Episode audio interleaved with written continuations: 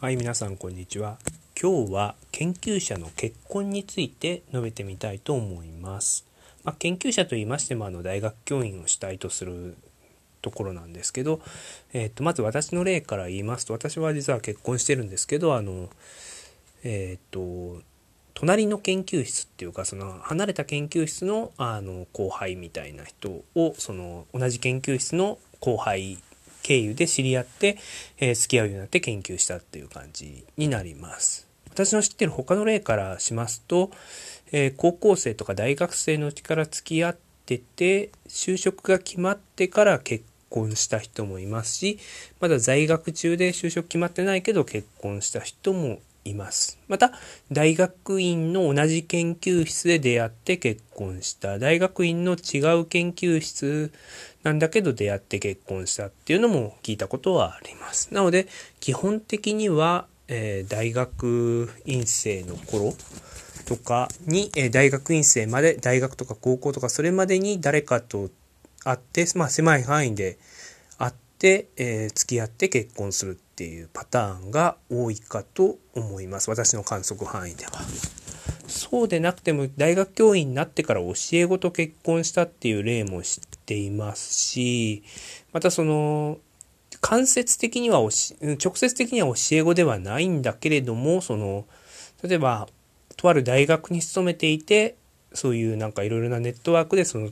同じ大学の卒業生とかそういう関連であのうまく出会って結婚とかっていう例も聞いたことがあります。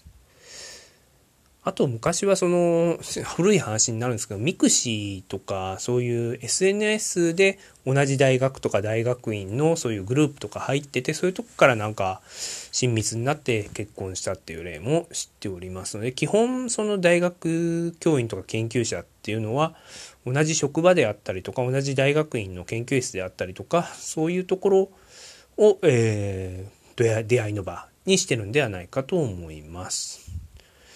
うん、なのでどうしろとかこうしろとかっていうわけでもないしあの結婚すべきか結婚すべきじゃないかっていうことを述べるわけではないんですけど、うん、なかなかその完全にお見合いとかその完全に外部の人と結婚するっていうのはあんま聞かなくてあったとしてもその大学職員と結婚するとか大学の秘書さんと結婚するとかっていう感じなので基本その完全に外に出て結婚したっていう例は私の知る限りないですかね。あとはその今の職場だとその大学教員同士その大学院で出会ったのか学会で出会ったのか分かんないんですけど専門も同じかとか違ったとかって知らないんですけどその夫婦で大学教員っていう感じのカップルっていうのも何例か知っていますね。っていうふうに考えるとなかなかその出会うっていうのは難しいんじゃないかなと思います。また、あの、フィールド系の研究者だとそのフィールドの人と結婚例えばトルコをそのフィールドとしてるとそのトルコ人の人まあ男にしろ女にしろその見つけて結婚とかそういうやつですよね。そのマイナー言語系でそのマイナー言語の人と結婚したらその日本でデータ取れるわけじゃないですか。そういうふうにすればその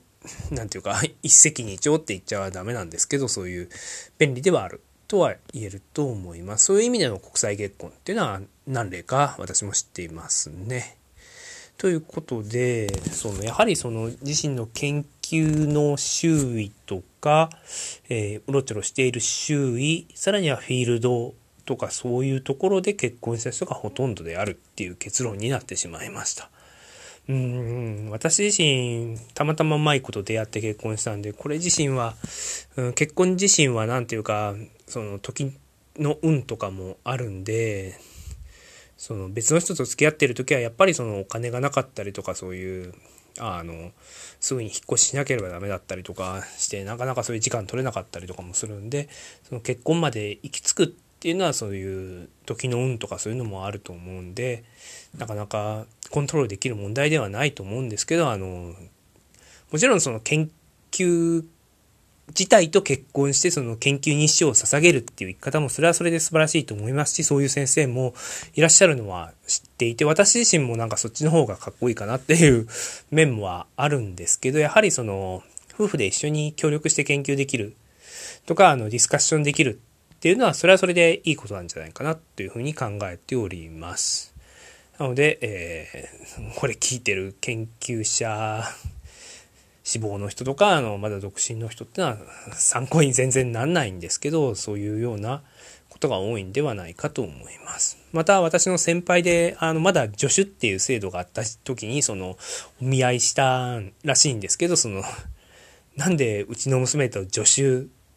が結婚しなきゃダメなんだ？みたいな感じでその大学の制度の助手っていう制度をご存知なかった先方の親にすごい怒られて断られたっていうお話もあります。私がなんか結婚する時もその妻のその指導教授にはその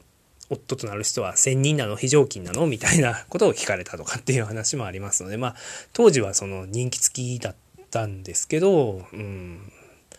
あの人気切れとかも心配しながらの結婚だったんでそのその分その人気付きの時はやっぱ子供っていうのは持てなかったっていうのもあるのでうんその自身の人生とか子供とか育児とかそういう幸せとかっていうのとその研究をあの全うするっていうか研究のレベルを上げていく精度を上げていくっていうのはその両立しないのかなっていうのは私はまた持っているところではあります。これについてはまたあの後で別の機会に述べてみたいと思います。では今日はあの研究者の結婚とか出会いについてちょこっと述べてみました。ありがとうございました。